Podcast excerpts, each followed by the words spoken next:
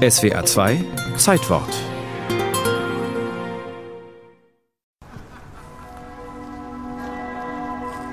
Längst sind die Geldhäuser höher als die Gotteshäuser. Vor den Frankfurter Wolkenkratzern der Deutschen Bank und der Commerzbank sieht die Paulskirche aus wie ein Schnellkochtopf, rundlich mit einem fast flachen Dach als Deckel. Daran angeschmiegt ein kompakter Turm mit goldenem Kreuz oben auf. Aber älter ist sie als die Hochhäuser, eingeweiht am 9. Juni 1833. An dem Platz stand zuvor eine Kirche aus dem Mittelalter, die aber baufällig war und abgerissen werden musste. Ausgerechnet im Jahr der Französischen Revolution 1789 wurde mit dem Neubau begonnen.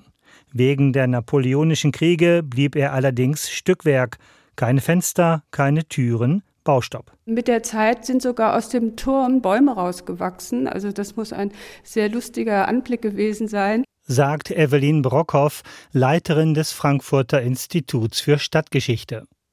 Mit besseren Zeiten floss auch wieder mehr Geld in die Messestadt.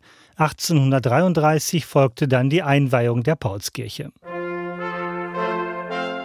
In dem ovalen Bau fanden bis zu 2000 Menschen Platz, die meisten auf den Emporen. Hohe Fenster sorgten für einen lichtdurchfluteten Raum, in dem die große Kanzel alle Blicke auf sich zog. Es sollte 16 Jahre später eine Kanzel der Freiheit werden.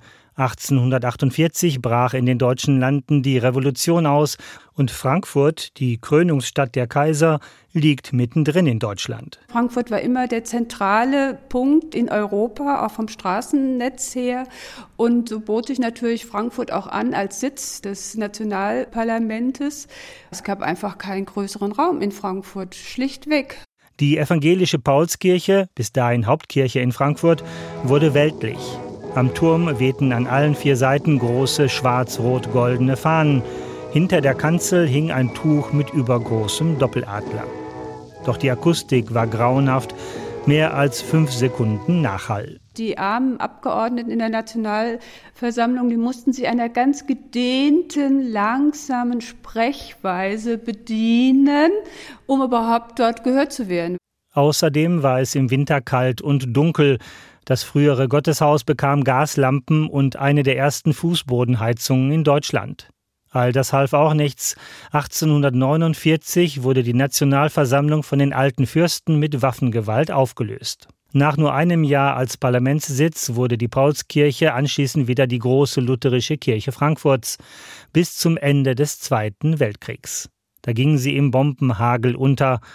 Neben dem ausgeglühten Turm ragten die blanken Wände der Außenmauern ohne Dach, ein Oval, wie ein Kochtopf ohne Deckel. Die wertvollsten Teile der Trümmer zu bergen, war erster Schritt zum Aufbau.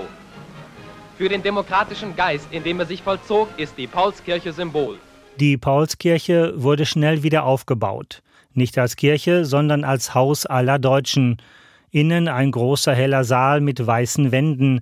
Hier werden die Goethe-Preise vergeben, hier die Träger des Friedenspreises des deutschen Buchhandels geehrt. Die Paulskirche gilt heute als Wiege der deutschen Demokratie. Ein Begriff, den schon US-Präsident John F. Kennedy prägte 1963 bei seiner Ansprache in der Paulskirche. Vor 115 Jahren versammelte sich ein gelehrtes Parlament in dieser historischen Halle. Und obwohl es am Ende scheiterte, verdient kein anderes Gebäude in Deutschland eher den Titel Wege der deutschen Demokratie.